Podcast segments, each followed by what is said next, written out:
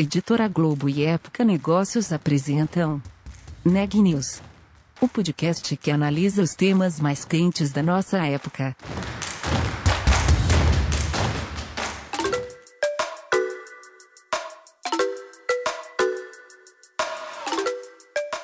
Olá, eu sou a Marisa Dangil, da Época Negócios, e você está ouvindo mais um episódio do Neg News, nossa série de podcasts sobre como navegar e liderar em tempos de incerteza.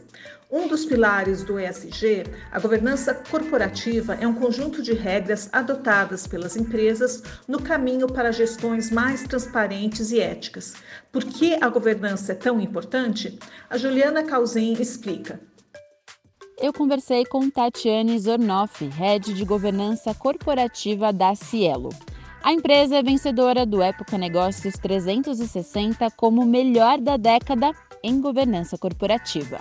A Tatiane me contou como os altos padrões de governança da empresa ajudam a Cielo a inovar e crescer mesmo em tempos incertos. Confira a entrevista completa.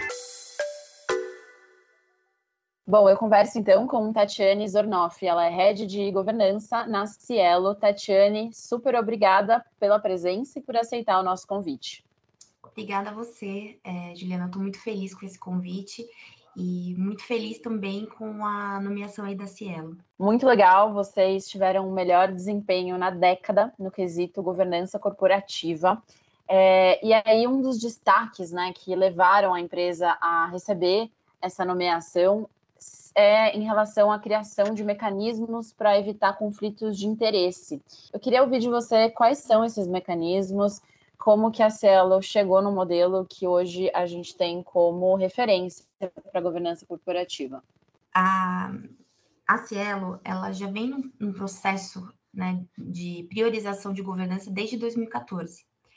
E a questão do, de partes relacionadas, considerando que temos dois acionistas controladores que são grandes instituições, ela foi instituída desde então. A gente tem um comitê de governança e ele é responsável por é, avaliar e recomendar ao conselho todas as decisões que tratam sobre partes relacionadas.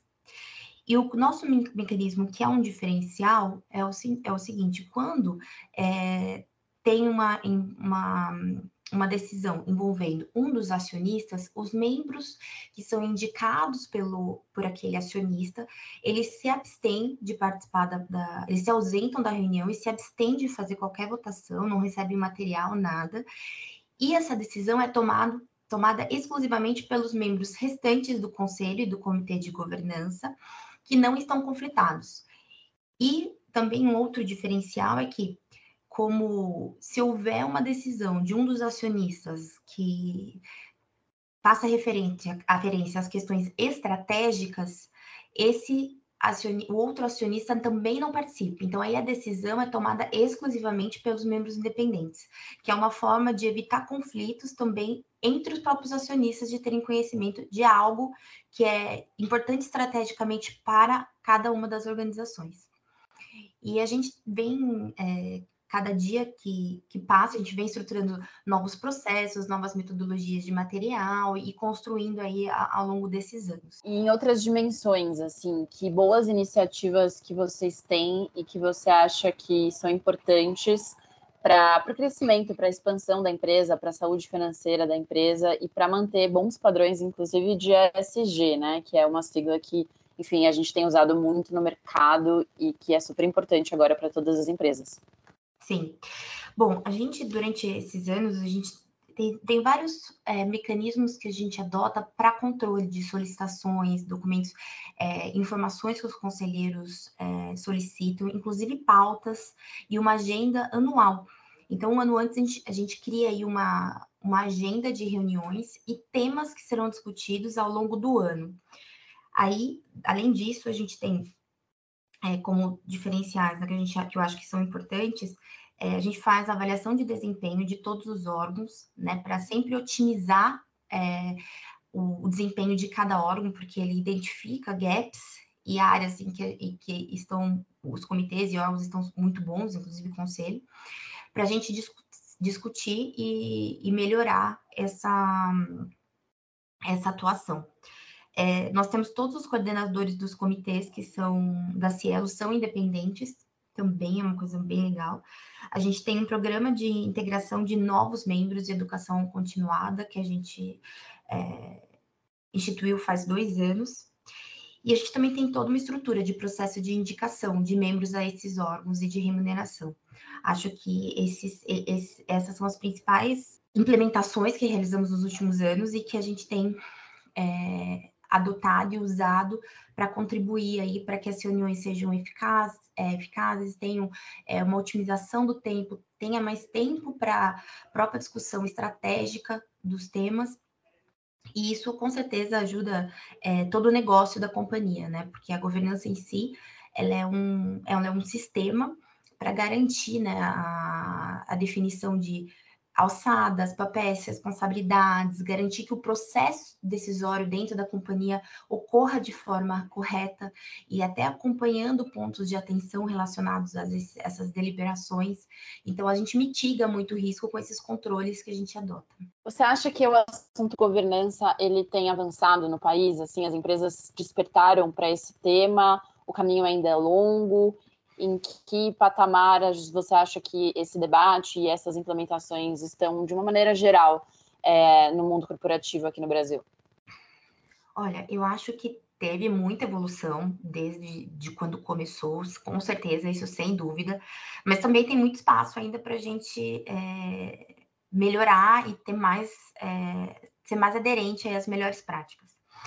Há pouco tempo eu fiz um, a gente fez aqui na Cielo um levantamento de melhores práticas de governança mundo, é, para entender como funcionam as, as, diferentes governanças aí em todo o mundo e o que, que se aplicava, quais eram os principais princípios e práticas adotadas por cada um desses sistemas diferentes de governança e entender, né, qual é o momento da Cielo.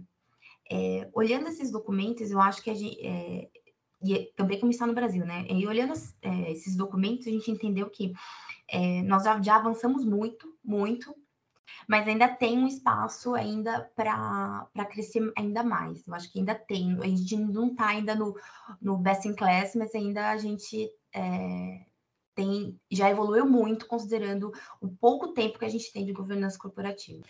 Legal, e aí eu queria entender é, quais espaços são esse que você acha que as empresas brasileiras ainda podem evoluir em relação à governança, e depois eu queria te ouvir em relação a Cielo, que vocês ainda acreditam que pode ser implementado e que pode melhorar ainda mais o desempenho da empresa nesse setor. É, eu acho que a, a, gente, considerando as práticas é, externas, a governança como um todo, tem questões é, envolvendo minoritários, que uh, em alguns sistemas essas regras são muito mais é, são mais rigorosas do que as, as, que a gente adota aqui no Brasil. É, eu acho que também hoje a, muitas empresas ainda têm uma a questão de, por exemplo, discussão de temas em âmbitos de comitê de risco, auditoria, de tratar coisas que são regulatórias, né, obrigações legais é, eu acho que a gente está criando dentro do, do Brasil a cultura de que é, isso faz parte, isso é essencial. Eu acho que também tem a questão do aculturamento sobre a, a importância de, da governança em si, né? Então, eu acho que é, com essa com esse, esse, aprendizado que a gente está tá, tá passando, que, a, que, as empresas estão passando, eu acho que é, é, é uma coisa que é o dia a dia. Então, elas vão aumentando a sua adesão às melhores práticas, e, e, eu acho que tem espaço nessa parte de, de temas e que serão discutidos no âmbito do comitê de risco, comitê de auditoria, e acho que também essa questão de próprio aculturamento das próprias empresas, do quanto é importante a governança corporativa, e isso ajuda muito no processo. Eu acho que, que, que isso é uma coisa ainda que é, é embrionário, se, for, se, se considerar assim, a maioria das empresas.